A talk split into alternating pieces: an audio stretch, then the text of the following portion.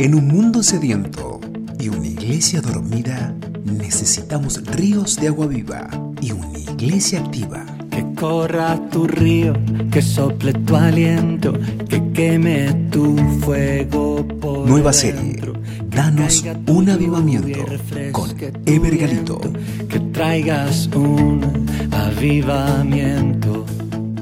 Cuando Dios se propone hacer una misericordia grande con su pueblo, la primera cosa que hace es invitarles a orar. Matthew Henry.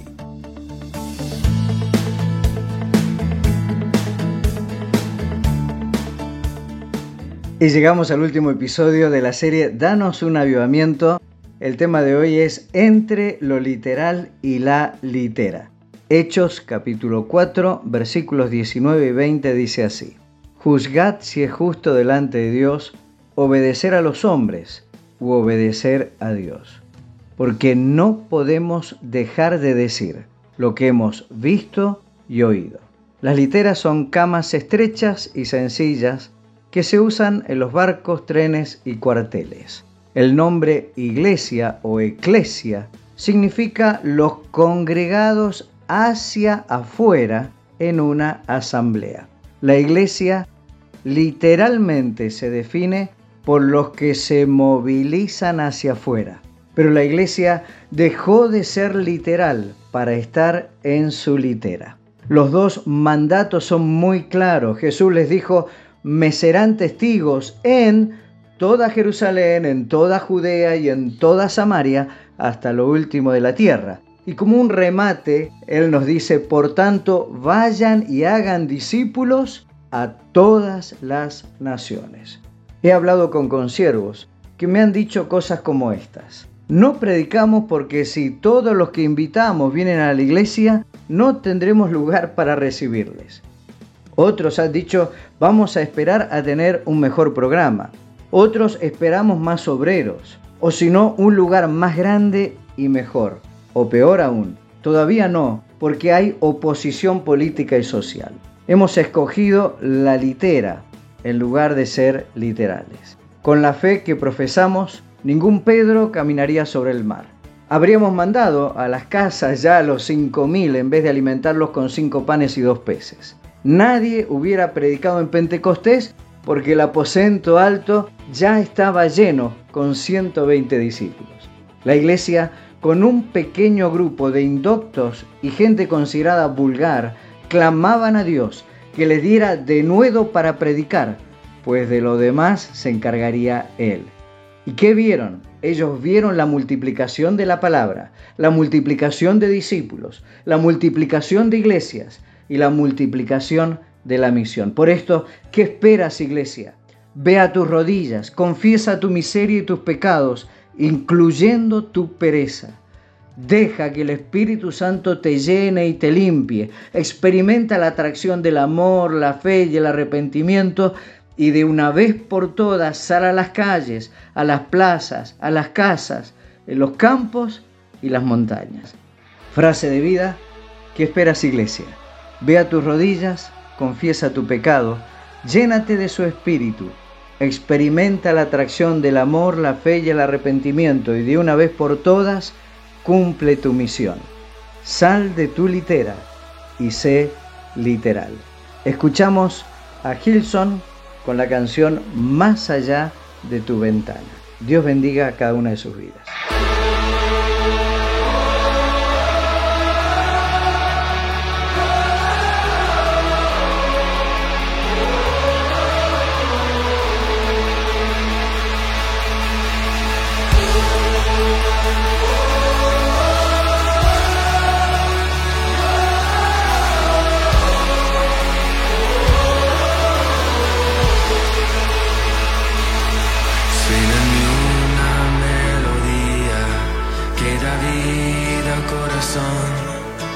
Se levanta como un himno que en mi interior.